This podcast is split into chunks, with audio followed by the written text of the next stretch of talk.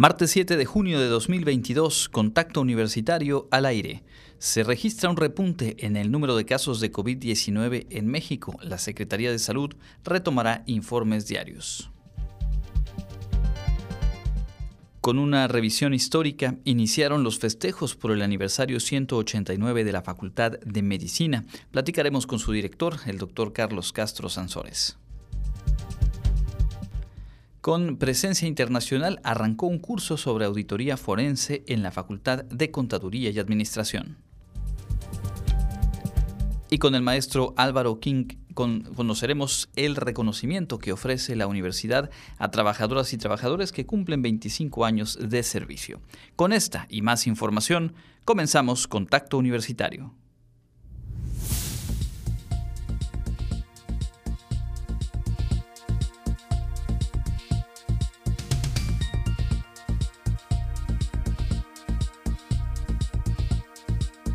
Contacto Universitario. Nuestro punto de encuentro con la información.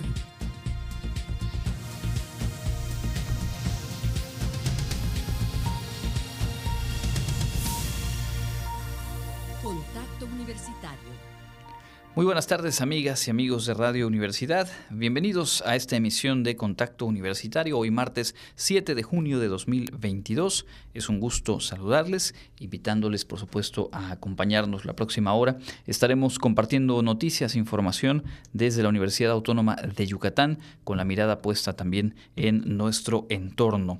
Normalmente se encuentra hoy en los controles técnicos y junto con todo el equipo de producción le, eh, le, saludo. Mi nombre es Andrés Tinoco y arrancamos con las noticias. Ayer por la noche la Secretaría de Salud del Gobierno Federal informó que se observa un repunte de casos estimados de COVID-19 en el territorio nacional.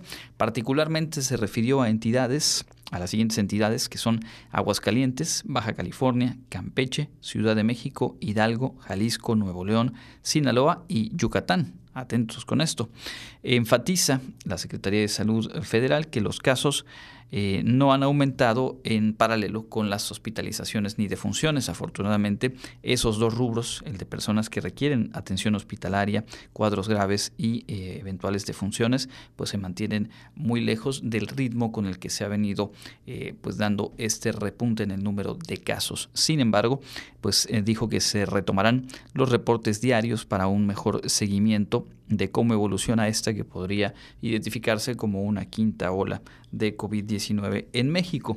Hoy por la mañana, el subsecretario de Prevención y Promoción de la Salud, Hugo López Gatel, señaló que se estiman 23.891 casos activos en el país, con una tasa de incidencia del 17.2 casos por cada 10.000 habitantes. Reiteró el llamado a vacunarse y a recordar que la enfermedad, eh, si bien se ha vuelto estacional, no ha, no ha desaparecido y que por lo tanto pues es esperable este incremento y posibles olas posteriores en, los próximos meses e incluso pues lo que ya se ha dicho desde el principio que se vuelvan eh, etapas del año particularmente como ocurre con la influenza en la que tenga más presencia el, virus y bueno, la enfermedad, en este caso COVID-19. Eh, también informó el subsecretario López Gatel que la COFEPRIS, la Comisión Federal de Protección de Riesgos Sanitarios, analiza la vacuna anti-COVID Abdala la que fue producida en Cuba y que se ha aplicado a menores de edad. Dijo que no tienen duda sobre la calidad y seguridad, pero que están a la espera de algunas piezas de información adicionales que el gobierno cubano deberá entregar y que hasta ahora bueno, no, no han podido completar ese trámite, esa evaluación para dar una autorización de uso de emergencia a la vacuna Abdala, particularmente pensando en la población infantil. Respecto a la vacuna de Pfizer, indicó que la negociación continúa con la farmacéutica para eh, lograr adquirir dosis contempladas para niños de 5 a 11 años de edad, pero aún no se ha concretado. La negociación dijo que se siguen analizando las condiciones de entrega y cuándo podrían abastecer. Estamos ya en, la segunda mitad eh, del año prácticamente o llegando a la mitad del año y bueno, esto continúa por ahí pendiente. Eh, completando este primer tema nacional y que tiene que ver con salud, el director general del IMSS, Zoe Robledo, informó que 7.360 plazas para médicos especialistas ubicadas en comunidades y municipios con poblaciones pequeñas o cuadros de pobreza no tuvieron eh, postulaciones. Lo que observamos, dijo, es que en entidades que concentran población urbana se supera el número de vacantes, por lo menos en el doble de postulaciones por cada vacante. Sin embargo, en siete estados, que son Chiapas, Veracruz, Guerrero, Nayarit, Durango, Chihuahua, Sonora y Oaxaca, eh, ni contratando a todos los postulantes se llenaría la mitad de los espacios. Se ofrecieron en esta convocatoria nacional un total de 14.920 plazas. De ese número, 6.963 tuvieron por lo menos una postulación, pero 7.360 no recibieron ningún candidato o candidata interesado en eh, pues, tener ese empleo, lo cual confirma eh, lamentablemente pues este prediagnóstico digamos que con el que se partió para esta jornada en el señalamiento de que hay lugares, hay comunidades y hay condiciones alrededor de estas plazas que las hacen eh, poco atractivas y que como ha quedado aquí de manifiesto, pues no, no cuentan con el personal dispuesto a, eh, digamos, tomar esos espacios con todas las circunstancias que rodean en términos de infraestructura, de equipamiento, de condiciones para su desempeño profesional y también lo sabemos en materia de seguridad. Así que bueno, ahí el dato, 7.360 plazas pues no tuvieron ninguna postulación y por lo tanto no se podrá resolver o subsanar esta carencia, al menos a partir de esta iniciativa. Tendremos más información un poco más adelante en el plano nacional e internacional. Ahora mismo nos adentramos en el quehacer universitario. Le cuento que ayer por la tarde arrancaron las actividades de celebración por el aniversario 189 de la Facultad de Medicina. Clarisa Carrillo estuvo pendiente y preparó esta nota. Como parte del programa de actividades conmemorativas por su 189 aniversario, la Facultad de Medicina de la Universidad Autónoma de Yucatán realizó su primer conversatorio titulado La historia de la Facultad de Medicina, a cargo del abogado general Renan Solís Sánchez. Durante el encuentro, el abogado recordó que a principios de 1833, el doctor Ignacio Vado Lugo vino a Mérida para visitar a su amigo el licenciado Tomás Orán, quien lo convenció para que permaneciera en esta ciudad y enseñara la medicina. Ante su aceptación, el gobernador del estado, don Tiburcio López Constante, promulgó el 10 de junio de 1833 el decreto de fundación de la Escuela de Medicina. Bueno, recordemos que en 1833 había una preocupación enorme con motivo de una pandemia del cólera que un año antes había originado en Francia. Y ante el temor inminente de que llegara, el gobernador en aquel entonces, don José Tiburcio López Constante, deseaba tomar medidas para prepararse y combatir la pandemia, que con toda seguridad llegaría, como en efecto ocurrió, y desde esa época pensaba en la creación de una escuela de medicina. Finalmente, eh, la pandemia llega al continente americano, eh, Canadá, después a la península de Yucatán, entra por Campeche, específicamente el 24 de junio, y se va extendiendo. Aquí en la ciudad empieza en el barrio de San Cristóbal, y para eso pues ya se pensaba en la creación de la Escuela de Medicina y finalmente ocurre esto mediante un decreto el 10 de junio de 1833. Agregó que el 30 de octubre se le expidió al doctor Vado el nombramiento de catedrático de prima de medicina, quien tomó posesión el domingo primero de noviembre en una solemne ceremonia efectuada en el aula magna de la Real Universidad Literaria. Él se presenta, les comenta que es médico. Los dos le dicen, quédense, necesitamos médicos, no hay en Yucatán. Y él dice que no, que realmente estaba de paso. Pero en la plática le hablan de Mérida y le dicen que le presentarían algunas personas y en eso surge un nombre, el del licenciado Tomás Orán, que el doctor Vado Lugo conocía, se impacta con la noticia y pregunta dónde puede localizarlo. De tal manera que se queda y viaja de Cisala a la ciudad de Mérida, localiza al licenciado Tomás Orán, le da mucho gusto verlo, se sorprenden y él le pide que se quede. Las actividades por el 189 aniversario de la facultad se llevarán a cabo hasta el 10 de junio, con conferencias como Mujeres fuera de época, la historia del campus de ciencias de la salud en el siglo XXI y los 10 consejos que nadie me pidió, por mencionar algunas. El programa de actividades completo se puede encontrar en la página de Facebook de la Facultad de Medicina. Para Contacto Universitario, Clarisa Carrillo. Bueno, un poco más adelante vamos a platicar con el director de la facultad, el doctor Carlos Castro Sansores, pues porque es, imagínese usted, 189 años de trayectoria de la Facultad de Medicina. Eh, de nueva cuenta, una felicitación a todas y todos quienes forman parte de esa comunidad. en otros asuntos, también muy relevante, hoy 7 de junio se conmemora en México el Día de la Libertad de Expresión, un tema fundamental para el ejercicio pleno de los derechos y que requiere del mayor compromiso de todos los sectores de la sociedad. Esta nota es de Karen Clemente. En el marco del Día de la Libertad de Expresión, el coordinador de la licenciatura en Comunicación Social de la Facultad de Ciencias Antropológicas de la Universidad Autónoma de Yucatán, Orlando Rivero, enfatizó la necesidad de sensibilizar a las personas sobre esta práctica. Indicó que si bien existe conciencia sobre que esto es un derecho fundamental y que pueden emitir sus opiniones sin ningún problema, se debe sensibilizar y aprender a diferenciar entre libertad de expresión y el transgredir o afectar a otra persona es fundamental para el campo de la comunicación justamente la libre expresión. Desde pues que tenemos memoria hemos podido comunicarnos de diferentes maneras. No obstante, pues en cada etapa o en cada momento histórico han existido una serie de condicionantes que de alguna manera pues han limitado a las personas o a los seres humanos en el tipo de información que se puede difundir, en el tipo de datos que podemos acceder o a conocer. Afortunadamente con el paso del tiempo este tema de la libre expresión se ha ido trabajando no solamente desde la práctica, que eso es muy importante también, sino también de la cuestión sistematizada, es decir, hay una legislación actualmente que efectivamente tiene que ver con el, el digamos, el aseguramiento, la vigilancia de esta libre expresión.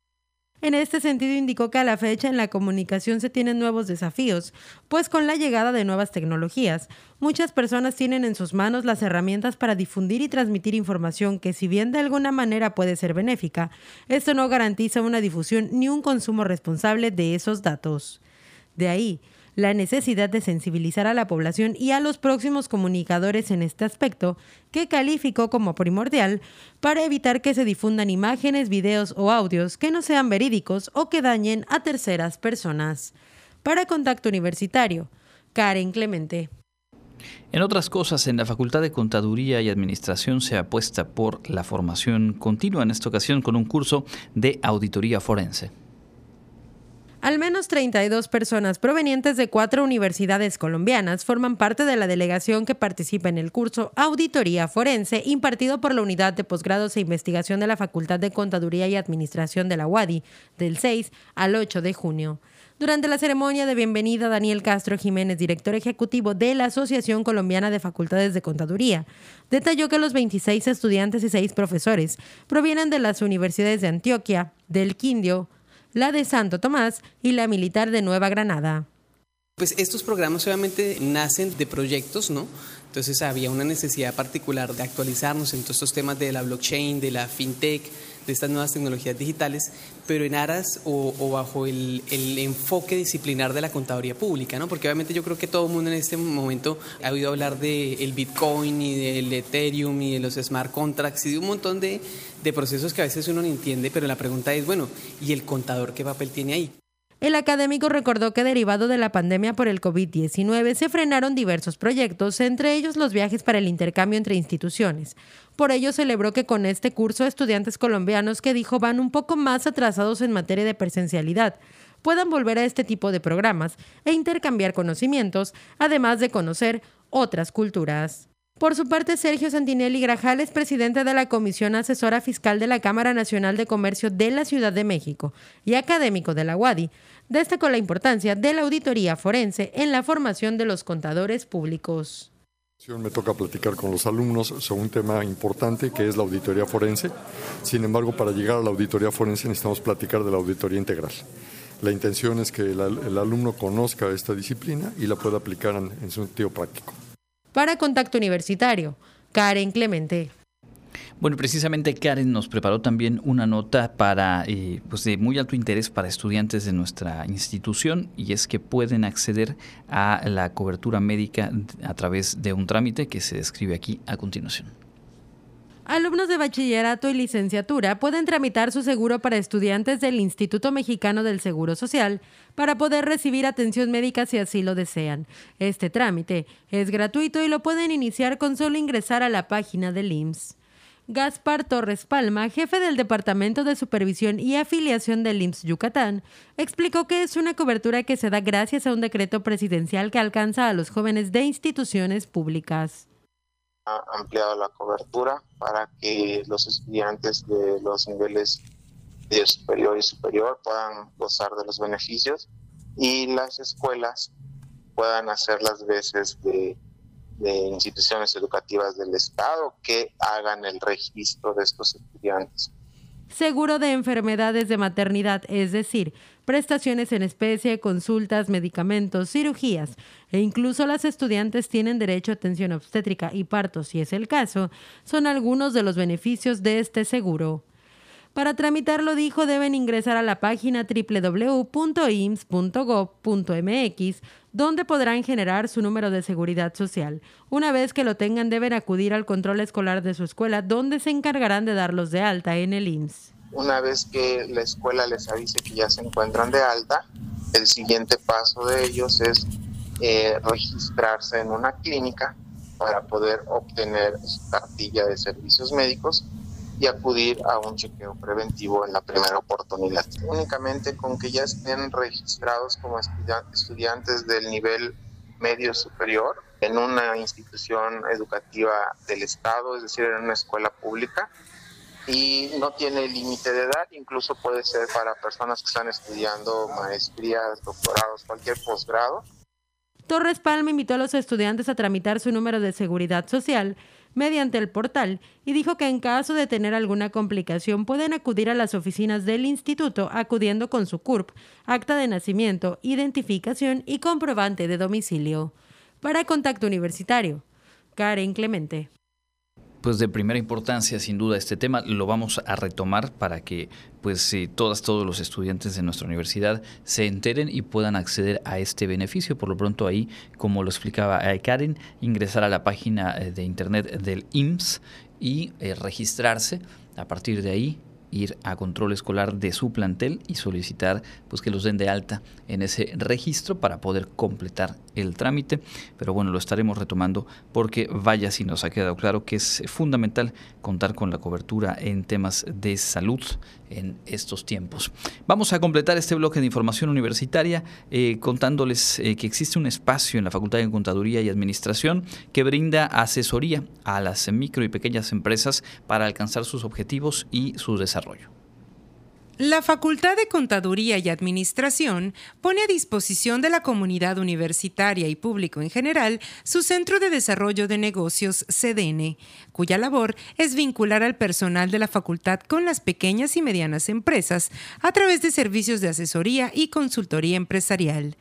Comprometida con el desarrollo económico del Estado, este centro busca apoyar el esfuerzo de quienes tienen la responsabilidad de operar micro, pequeña y medianas empresas, facilitando la búsqueda de soluciones de negocios integrales a sus problemas de operación.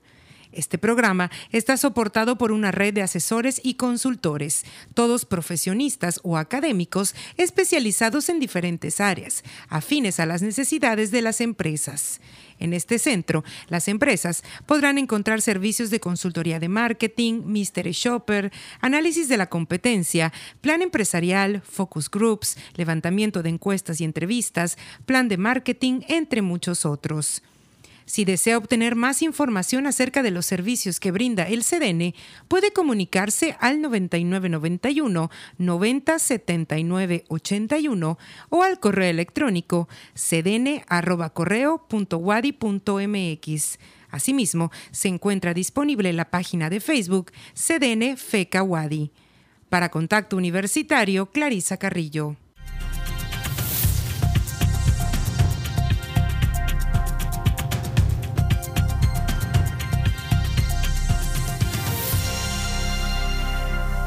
Continuamos en Contacto Universitario.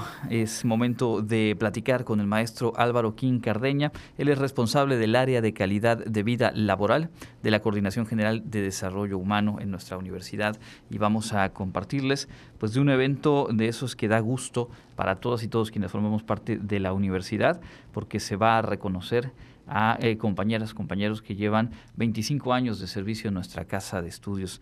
Eh, maestro Álvaro, bienvenido. Gracias por acompañarnos. Al contrario, muchísimas gracias Andrés. Les agradezco mucho que nos abran este espacio. Muy amables.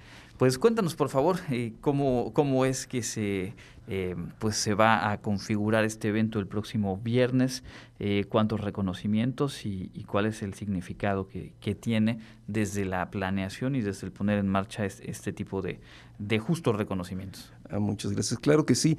Mira, desde hace aproximadamente siete años, año con año, hemos estado entregando los reconocimientos a todos los trabajadores universitarios que eh, cumplen 25 años de servicios en nuestra universidad. ¿no?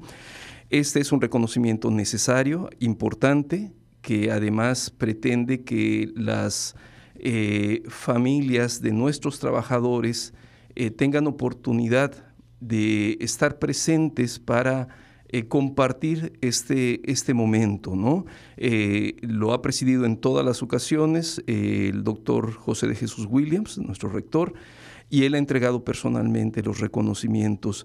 creo que es una oportunidad como pocas para que, además de convivir con compañeros, que de alguna manera han estado vinculados con nosotros, aunque no nos vemos, porque esa es una en eh, realidad no, eh, y punto y aparte de la pandemia, nuestra universidad es grande, físicamente estamos dispersos, entonces en muchas ocasiones no tenemos oportunidad de ese acercamiento con los compañeros y este evento lo permite, permite a las familias estar presentes y desde luego, lo más importante, es eh, una manera de reconocer y agradecer la labor que día a día cada uno de los académicos, de los trabajadores administrativos, de los trabajadores manuales, desempeña para que nuestra universidad cumpla con sus propósitos.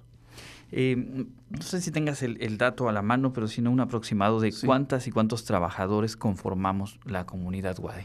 Estamos arriba de los 3.000 trabajadores universitarios, eh, considerando los tres grupos, los manuales, los administrativos y los académicos debemos de estar alrededor quizás eh, posiblemente de los 3.600 trabajadores universitarios. Y esto para tomar una idea de lo que nos decías, ¿no? El tamaño de la institución, en no solo el número de dependencias, sino pues en, la cantidad de personas que eh, pues tenemos la fortuna de colaborar en que se lleven a cabo las diferentes tareas en cada uno de estos espacios. Ahora bien, de ese, de ese universo, ¿cuántos se van a recibir este reconocimiento? En esta ocasión van a recibir los trabajadores que cumplen 25 años de enero a mayo de 2022. Son 25 compañeros que van a estar presentes en, esa ceremonia. Es una ceremonia cerrada a los homenajeados y a sus acompañantes, a sus familiares. Van a venir con cuatro acompañantes cada uno de ellos. Vamos a tener este evento en el patio central universitario, un excelente escenario para, para esta ceremonia, simbólica totalmente para eh, eh, eh, todos los que venimos a, a participar en ella directamente. Cuando a lo largo del año hemos platicado del centenario de nuestra universidad, hemos puesto mucho énfasis aquí en diferentes entrevistas eh, y comentarios en que pues esos 100 años se construyen a partir de muchos años de trabajo, de esfuerzo, de dedicación de muchísima gente que, que de alguna manera lleva llevamos eh, eh, ese sello universitario. En otras ocasiones, ¿qué es lo que se percibe? ¿Qué es lo que recuperas de, de este tipo de eventos donde se reconoce a trabajadores? Definitivamente se trata de un evento muy emotivo. Dijiste algo clave. Lo que somos como universidad a 100 años eh, ha sido el esfuerzo de muchísima gente. Eh, son generaciones, a veces eh, de familias completas que han dedicado su esfuerzo, su entrega a, la universidad. ¿no? Entonces, esta, este tipo de actividades que está llevando a cabo la universidad con toda la intención de reconocer el trabajo universitario, se vuelven sumamente emotivas porque es un eh, encuentro con compañeros universitarios, es una eh, eh, oportunidad de recordar y, repasar el tiempo que estamos dedicándole a la universidad, ¿no? Nuestra segunda casa para muchos de nosotros, ¿no?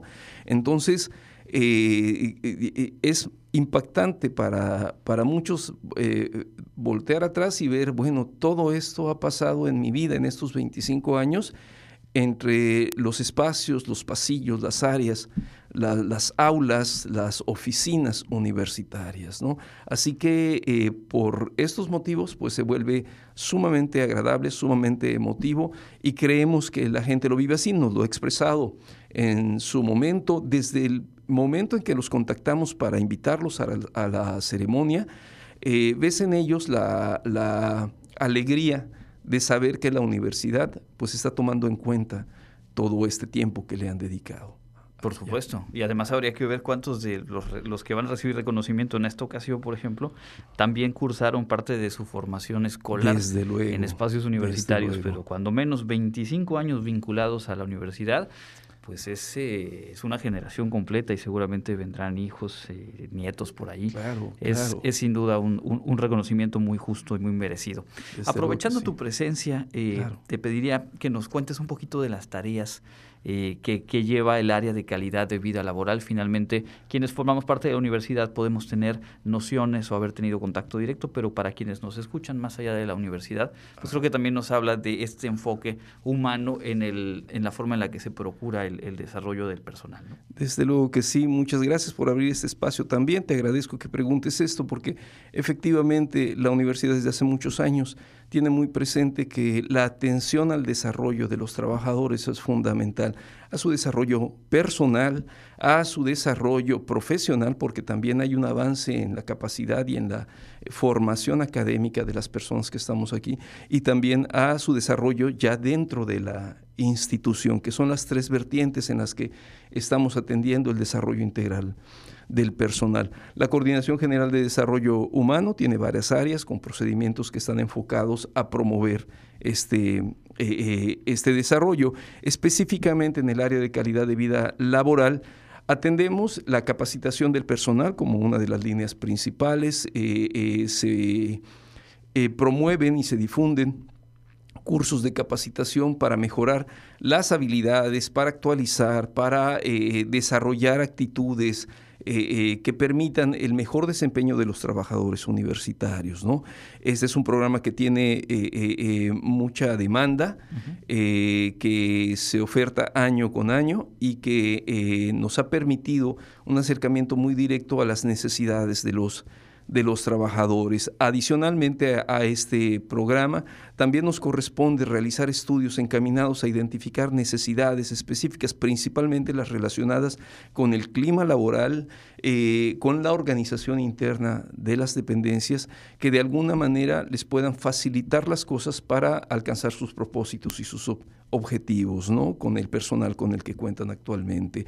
Eh, en este eh, mismo sentido, está a cargo de esta área. También el mantener vigente y actualizado lo que nosotros conocemos como el catálogo de puestos laborales, que es un instrumento básico para que todos vayamos teniendo muy claro cuáles son las tareas, las eh, responsabilidades, funciones y actividades que a cada uno de nosotros nos corresponde dentro del quehacer eh, universitario. ¿no? Entonces, como verás, eh, son varias áreas, pero eh, junto con ellas desarrollamos una serie de, eventos que están encaminados, como este de 25 años de servicio. Es un evento que, al que, nosotros eh, valoramos y apreciamos mucho porque es un acercamiento directo eh, al trabajador y a sus familias. se ha pretendido siempre que haya esa oportunidad de, acercamiento con las familias de los trabajadores porque son de manera indirecta y en muchas ocasiones directa parte de nuestra misma comunidad universitaria.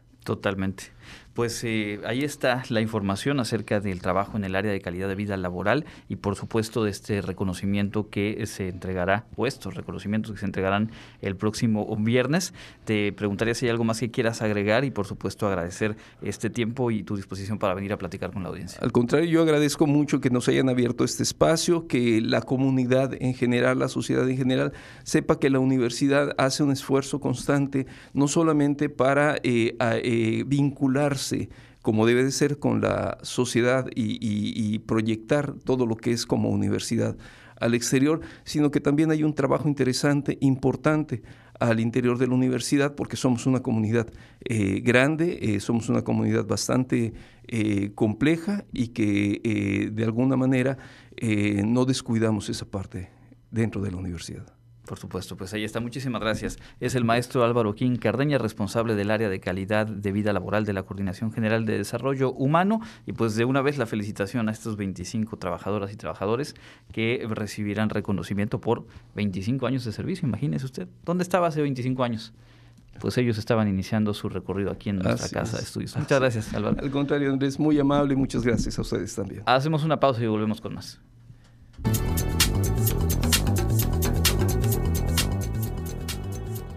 Información del Comité Institucional para la Atención de los Fenómenos Meteorológicos Extremos de la UADI, para hoy, martes 7 de junio, tenemos ambiente muy caluroso con probabilidad de lluvia y tormentas eléctricas. La máxima temperatura se espera que llegue a los 38 grados Celsius y la temperatura mínima estará entre los 24 y 28 grados en el amanecer de mañana miércoles. En la ciudad de Mérida, centro y oeste, la temperatura máxima estará en 38 grados y la mínima de 24, con cielo medio nublado y lluvias. En la costa se esperan temperaturas máximas de 33 grados y mínimas de 24, con cielo medio nublado. En el sur y sureste del estado la temperatura más alta será de 37 grados y las mínimas de 24. El cielo estará nublado y con lluvias. En el este y noreste de Yucatán tendrán como máximo 36 grados y una temperatura mínima de 24. Para Contacto Universitario, Elena Pasos.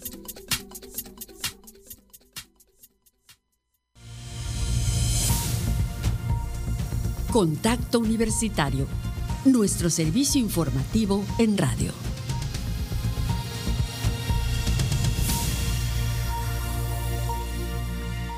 Estamos de vuelta en contacto universitario, gracias por su sintonía. Eh, le comento que el vocero de la Presidencia de la República, Jesús Ramírez, dio a conocer hoy el, plan de seguridad social para periodistas independientes, eh, para el cual el gobierno federal estará destinando una bolsa de 760 millones de pesos, cuya partida proviene de fondos originalmente destinados a propaganda gubernamental.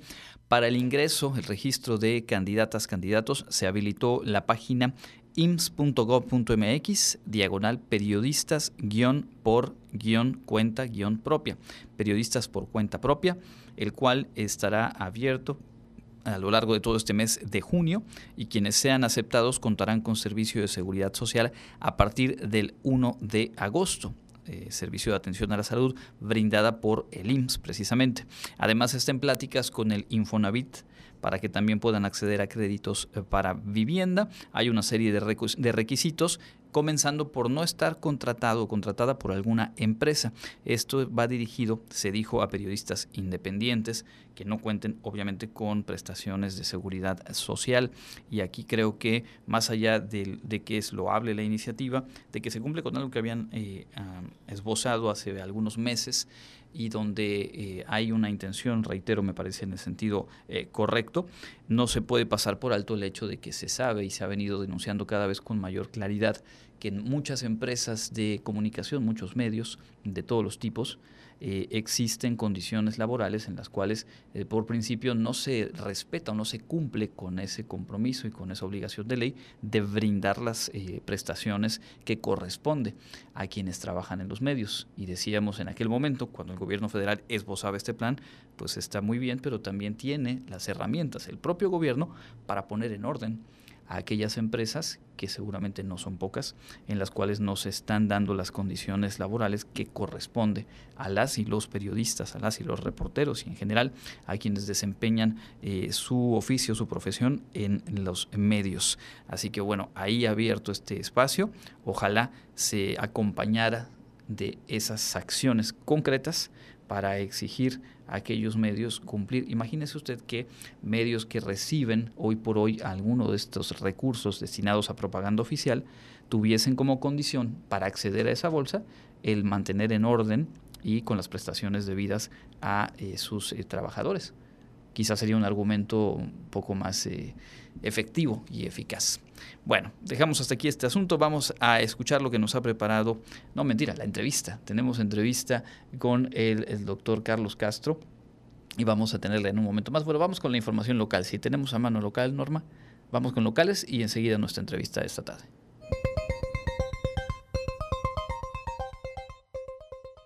En información local, como se recordará, la Secretaría de Educación Pública dio a conocer hace una semana el calendario escolar 2022-2023 para preescolar, primaria, secundaria y escuelas normales. Sin embargo, aún se está a la espera de que la CGEI confirme si es el que regirá en nuestro estado. Esto debido a que en algunos años solo ha servido como base para la realización del estatal. Según el calendario escolar 2022-2023 publicado por la SEP, las clases se iniciarán el próximo 29 de agosto y concluirán el 26 de julio de 2023, con dos periodos vacacionales, del 19 al 30 de diciembre por Navidad y del 3 al 14 de abril por Semana Santa.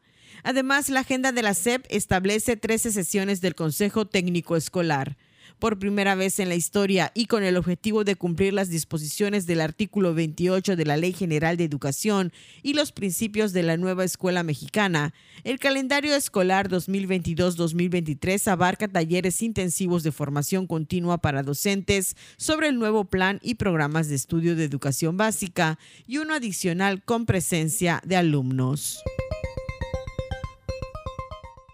La Cámara Nacional de Comercio en Pequeño, Canacope, en Yucatán, reportó que los comerciantes grandes no respetan los precios de 24 productos de la canasta básica que acordaron no aumentar para mitigar la escalada de precios por la inflación del país. El presidente local de Canacope, Jorge Cárdenas Licona, informó que este mes de junio inició con aumentos de 20 a 25% en algunos alimentos como papa, tomate, arroz, aceite comestible. La cerveza y refrescos embotellados, que aunque no forman parte de la canasta básica, aumentaron de precio este mes, al igual que la tortilla, el pan francés y pan dulce.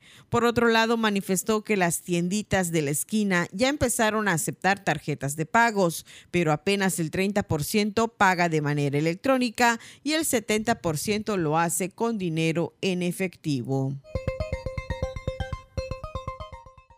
En el marco del Día Mundial del Paciente Transplantado, el Centro Estatal de Transplantes de Yucatán informó que en los primeros cinco meses de este año se han realizado 26 operaciones de riñón, el mismo número de córnea, tres implantes de hueso y 27 donaciones de personas fallecidas.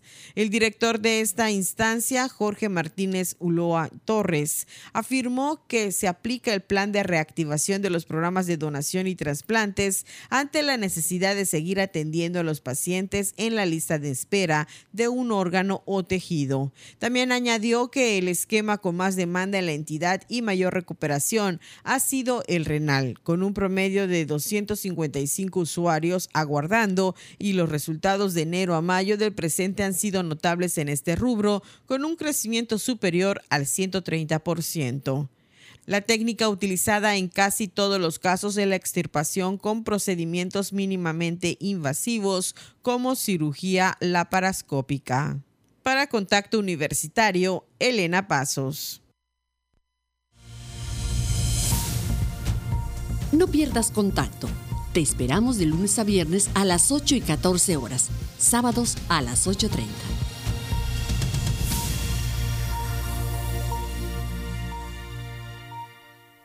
Continuamos en contacto universitario. Ayer por la tarde iniciaron las actividades para celebrar el 189 aniversario de la Facultad de Medicina, una larga historia que inició en, inició en 1833 y nos da mucho gusto saludar al doctor Carlos Castro Sansores, director de este plantel. Antes que nada, muchas felicidades por el aniversario y gracias por este tiempo en Radio Universidad.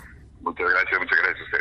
Antes de ir al programa de actividades y a las invitaciones, eh, creo que vale la pena compartir con el público cuál es el momento que vive la Facultad de Medicina e, en la actualidad. Iniciar preguntándole sobre la certificación a nivel internacional recibida hace unas semanas por, por la licenciatura de médico cirujano y la recertificación a nivel nacional. ¿Qué significa conseguir estos avales, refrendar la, la calidad con la que se trabaja? Definitivamente Autónoma de Yucatán, y en el marco también de su centésimo aniversario, pues no podía estar más satisfecha con los logros alcanzados por, nuestra facultad. Efectivamente, hace unas semanas nos dieron la acreditación internacional por la World Federation for Medical Education. Es una acreditación que al día de hoy solamente 29 escuelas y facultades del país tienen de las más de 150 que existen. Entonces, pues esto nos llena de veras de satisfacción. Y por supuesto, la acreditación nacional también, que, este, que la COMAEM, el Consejo Mexicano para la Acreditación Médica, también nos otorgó. Y a eso le vamos a sumar también dos reconocimientos que tuvieron dos programas de estudio de las especialidades médicas. Como saben, eh, la Facultad de Medicina es el aval universitario y da fe de la formación de los especialistas en las diversas áreas de, la medicina. Eh, la Facultad de Medicina avala también 19 especialidades médicas en toda la región sur-sureste del estado, no solamente Yucatán, sino desde Chiapas e incluso Puebla avalamos especialidades médicas en los distintos hospitales del sector salud. Pues dentro de todos estos, el CONACIT acaba de reconocer y darle su acreditación en el PNPC al programa de cirugía general y al programa de imagenología de la UMAE, del Instituto Mexicano del Seguro Social, en conjunto con nosotros, que somos el aval universitario.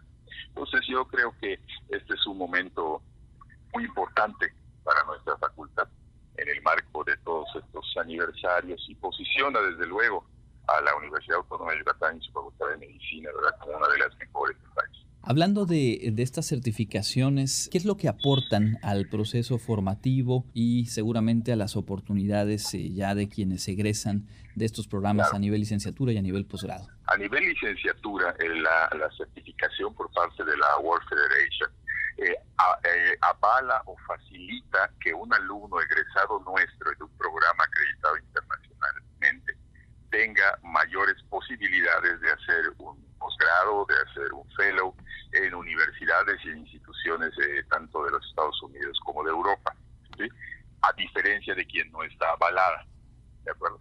Tiene más facilidades, este, o vaya, pasa más fácilmente los filtros que existen para poder acceder a un programa así para estudiantes extranjeros. Entonces esto es algo que eh, pues eh, se le puede ofrecer a nuestros egresados y por otro lado también nos posiciona y nos hace visibles a nivel global para eh, que también estudiantes de fuera de otras universidades de otros países en el mundo vengan a hacer intercambios aquí con nosotros en, nuestra facultad y en nuestras instituciones. Ahí, por ejemplo, tenemos ahorita pendiente concertar una agenda con una universidad española donde también pretendemos que haya esta movilidad tanto de profesores como de alumnos. Y por supuesto todo esto se facilita siendo acreditado por un organismo internacional. En cuanto a las acreditaciones del Programa Nacional de Posgrados de Calidad, el CONACYT, por supuesto, su reconocimiento avala la calidad de los programas educativos de nuestros estudiantes, eh, en este caso de los dos programas de, especialidad médica que fueron, que fueron reconocidos, ¿verdad? Y da la certeza del nivel educativo con el que nuestros estudiantes eh, que están haciendo una especialidad médica egresan y una certeza a la sociedad de la calidad de los médicos que a hacer. Platicamos hace un par de meses quizá, tuvimos oportunidad de charlar aquí en este mismo espacio y decíamos que en el marco de la contingencia sanitaria, de alguna forma eh, todas y todos hemos podido revalorar el trabajo de profesionales de la salud. Ahora mismo en esta etapa un poco más amigable, que se han recuperado los espacios presenciales y demás. Eh, ¿Cómo se ha ido dando este contacto más intenso, como antes de la pandemia quizá, con la sociedad en general? Sabemos que la facultad brinda varios servicios, tiene espacios de atención. ¿Qué tanto se ha recuperado y qué valor tiene para la propia formación de, de las y los estudiantes? Pues estamos ahorita en ese proceso de recuperación, ¿verdad? Ya nuestros servicios, todos nuestros servicios, los que tenemos la clínica de atención de primer nivel que está aquí en frente de la facultad, nuestro laboratorio de, deporte, unidades de rehabilitación, todos ya están dando servicios al 100% y ha habido una demanda que paulatinamente se va incrementando. Y dentro de estos servicios precisamente y durante la contingencia epidemiológica que vivimos, que todavía no termina, pero que estamos ya eh, pues trabajando prácticamente en la normalidad, la Facultad de Medicina, ¿sí? Abrió un laboratorio que se llama es el Laboratorio de Rehabilitación Integrativa, que tiene como finalidad, entre otras cosas, no como exclusiva, la rehabilitación de los pacientes post-COVID. ¿sí? Este es un servicio que la facultad abrió en el mes de noviembre del 2021 como parte de esa responsabilidad social que tenemos de poder otorgar a nuestra sociedad eh, los recursos con los que contamos o en este caso que construimos para poder apoyar también a aquellas personas que padecen lo que hoy se denomina y conocemos como el COVID largo, aquellas personas que quedan con secuelas de COVID que necesitan rehabilitación.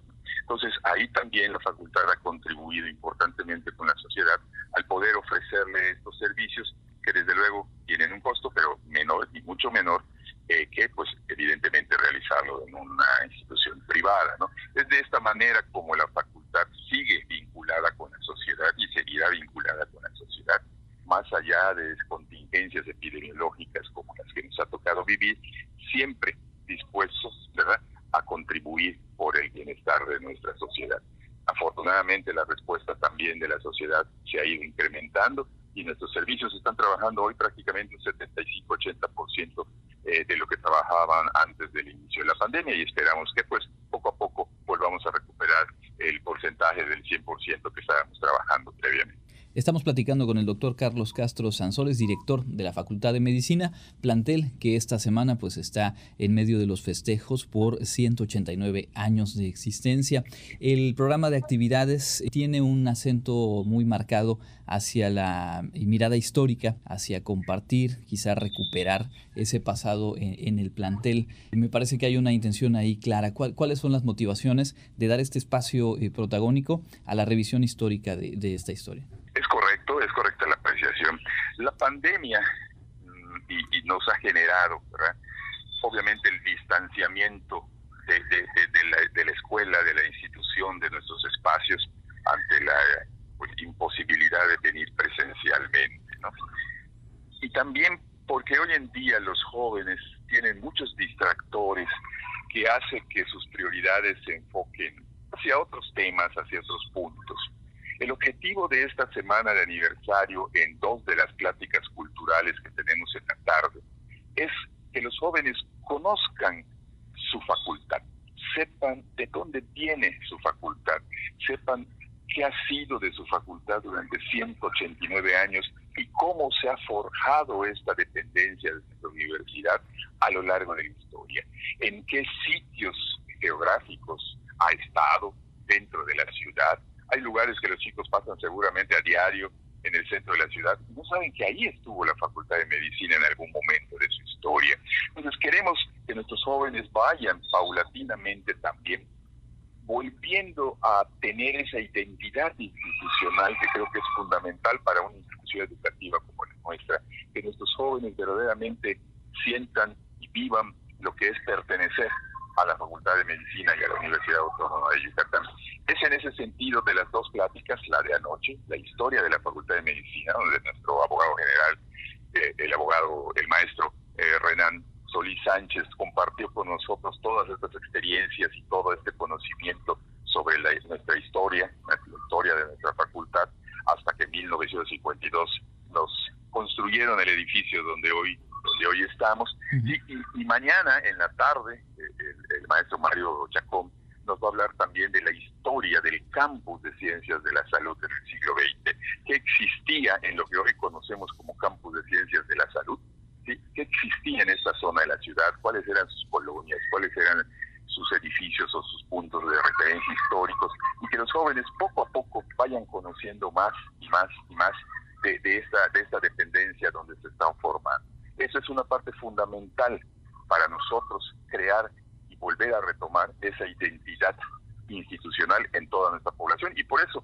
por eso fundamentalmente realizamos este, estas actividades culturales. Hay que decirle al público que además de que el programa se puede consultar en las redes sociales de la propia facultad y que la invitación está abierta, se están realizando transmisiones a través de las plataformas digitales en los canales de Facebook, de YouTube y de Instagram de la Facultad de Medicina para poder eh, pues también ser parte. Pienso en cuántas y cuántos egresados eh, tienen este vínculo en su propia historia personal y cada mes de junio seguramente regresan la mirada hacia lo que en la facultad se está haciendo, hacia lo que la facultad eh, recupera justo de, esa historia. Para ir redondeando y agradeciéndole este tiempo para, para la entrevista, preguntarle algunas de las metas, algunos de los puntos en los cuales se enfoca el trabajo de la facultad pensando en su aniversario 190 y, y más allá?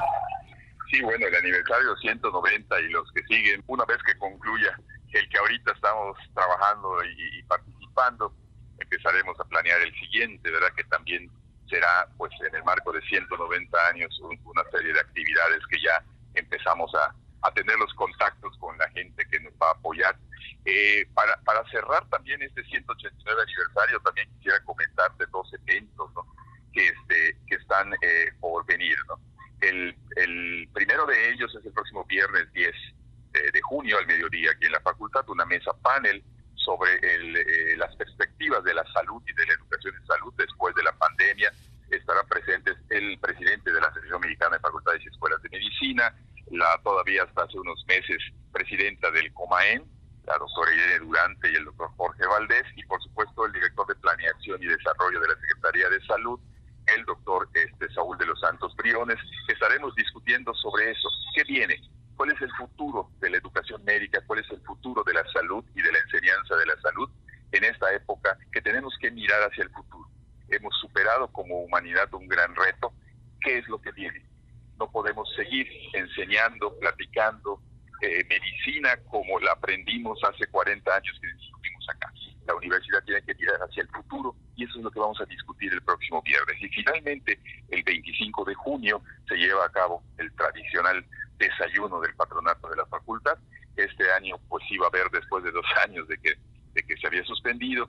Será el sábado 25 de junio en el Club De Mérida y por supuesto invitamos a todos nuestros egresados y profesionales médicos, nutricionistas y rehabilitadores a que compren sus boletos en el patronato para que apoyen las causas que, que llevamos a cabo en el patronato, que es fundamentalmente pecar a jóvenes de recursos limitados para que puedan concluir su carrera.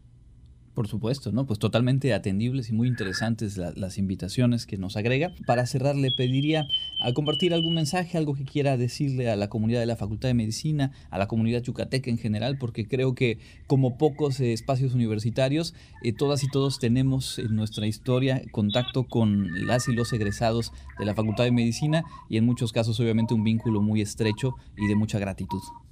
Recordarles y sobre todo hacer énfasis, ¿no? en, la trascendencia de nuestra Facultad de Medicina en el ámbito no solamente local, regional, sino también nacional. Eh, decirles a todos nuestros egresados, amigos este, que nos conocen, que nos ubican, ¿verdad? que deben sentirse orgullosos, muy orgullosos de su Facultad de Medicina. El Estado de Yucatán cuenta con una de las mejores escuelas y facultades de medicina del país y por supuesto sus egresados son de la más alta calidad.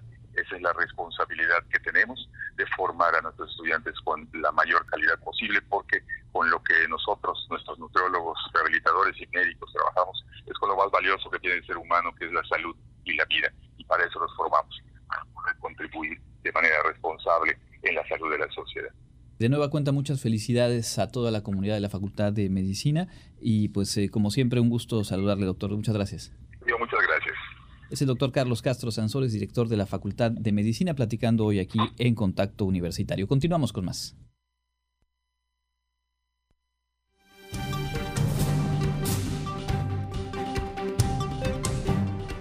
En el ámbito internacional, la novena cumbre de las Américas arrancó en Los Ángeles, dando voz a la sociedad civil, que denunció los retrocesos democráticos y medios ambientales que vive la región, en una primera jornada en la que se confirmó la exclusión de Cuba, Venezuela y Nicaragua por parte de Estados Unidos. El secretario general de la Organización de los Estados Americanos, Luis Almagro, se alineó con el discurso prodemocrático de Estados Unidos al abrir el foro de la sociedad civil, que concluye este martes. Al mismo tiempo llamó a revertir las condiciones de pobreza, discriminación y violencia que afectan a América, en particular a la comunidad LGBTI. La importancia de conservar el medio ambiente también fue protagonista en esta primera jornada, en un momento en el que aumentan las alarmas por las crecientes amenazas que enfrentan ecosistemas clave para el clima global como la Amazonia y los pueblos indígenas que los habitan. De acuerdo con un funcionario de la administración de Joe Biden, el presidente estadounidense anunciará en el marco de la cumbre 300 millones de dólares en ayuda alimentaria, una reforma del Banco Interamericano de Desarrollo y una declaración sobre migración.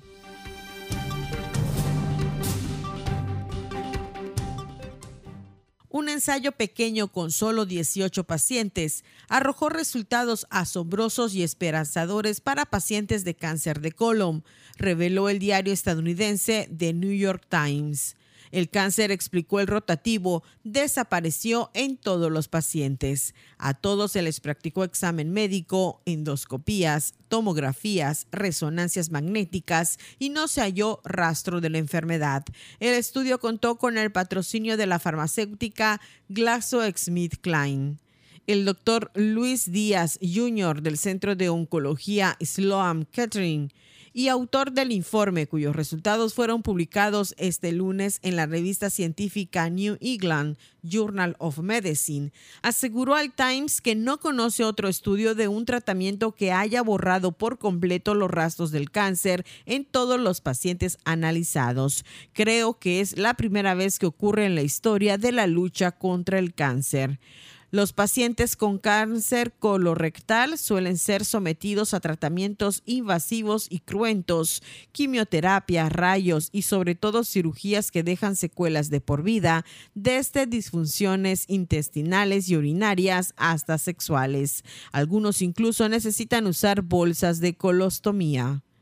Los pacientes que aceptaron participar del estudio pensaron que al terminar los ensayos tendrían que someterse a esos procedimientos, pero para sorpresa de todos no necesitarán ningún otro tratamiento. Para Contacto Universitario, Elena Pasos.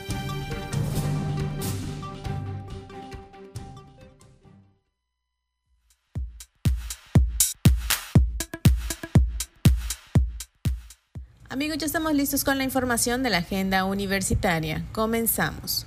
El comité organizador del sexto Congreso Internacional de Vectores y Tripanosoma cruzi, Panorama Actual y Expectativas, invita a estudiantes, profesionistas, investigadores y público en general, nacional e internacional, a participar en las actividades académicas que se efectuarán del 24 al 28 de octubre de 2022 y cursos precongreso del 22 y 23 de octubre. El lugar es el Centro Cultural Universitario, calle 60, número 491A por 57 Centro. Más detalles visita la página www.asociacionchagas.org.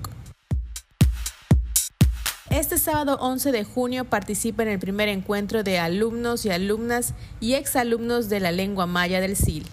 Lo único que tienes que hacer es inscribirte al correo cesa.can.correo.wadi.mx. Habrá juegos, dinámicas, sorpresas, regalos y un rally para practicar el idioma. No te lo pierdas, te esperamos de 8 a 11 horas. Invitamos a la comunidad universitaria y público en general para asistir a la presentación del libro Los 10 consejos que nadie me pidió, del doctor Edgardo Arredondo Gómez. La cita es este 9 de junio de 2022 a las 18 horas en el auditorio de la Facultad de Medicina. El próximo 29 de junio a las 11 horas, únete al decimosegundo seminario de investigación Miércoles Conciencia y comparte experiencias con la doctora María Guadalupe Moreno Monsiváis con el tema Evidencia en investigación en errores por omisión en el cuidado de enfermería. Más información puedes obtenerla mediante el correo posgrado.enfermería.correo.wadi.mx. A todo el personal académico, administrativo y manual de cualquier dependencia universitaria, se les invita al curso en línea Desarrollando Actitudes Positivas, que se llevará a cabo los días 14, 15, 16 y 20 de junio, de 10 a 12 horas. Si quieres inscribirte, puedes escribir al correo capacitación Esto ha sido lo más relevante de la agenda universitaria. Mi nombre es Fabiola Herrera Contreras, Comunicación Digital, Audiovisual e Identidad.